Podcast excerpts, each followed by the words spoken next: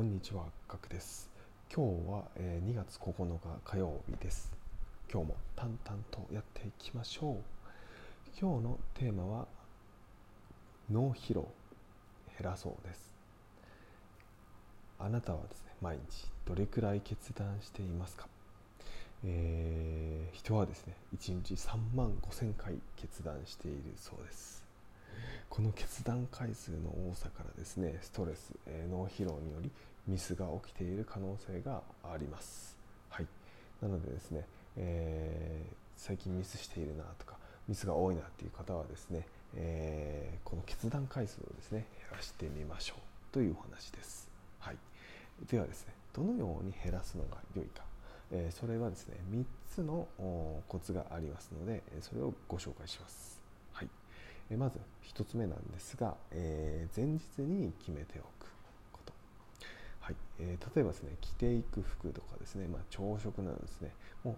えー必要なことが分かっていて自分でコントロールできるものはですね、えなるべくですね前日に決めておきましょう。そうすることでですね当日の、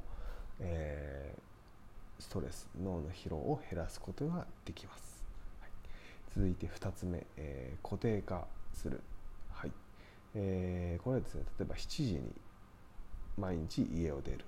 朝食はセブンのサラダにするとかですね、えー固定化してそもそも決断する必要がない状態にしておく、はい、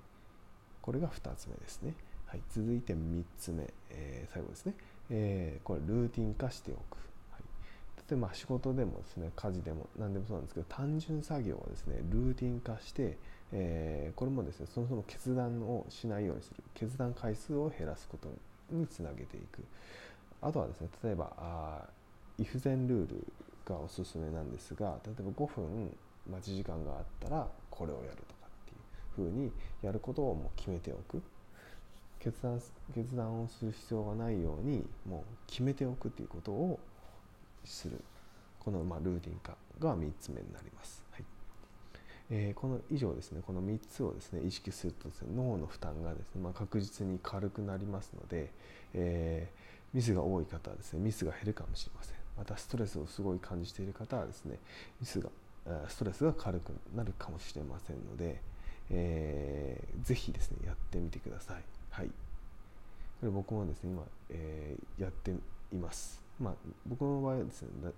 ななるべくですねもう決断することをしないという方向性で、まあ、しているなるべくしているので、まあ、毎日同じような服を着ているとかっ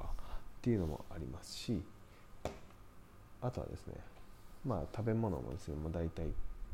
前日に、えー朝昼晩と決めていますので、はい、その当日のストレスをなるべく減らしているっていう方向性です。で動いていますのでぜひですね皆さんも試しに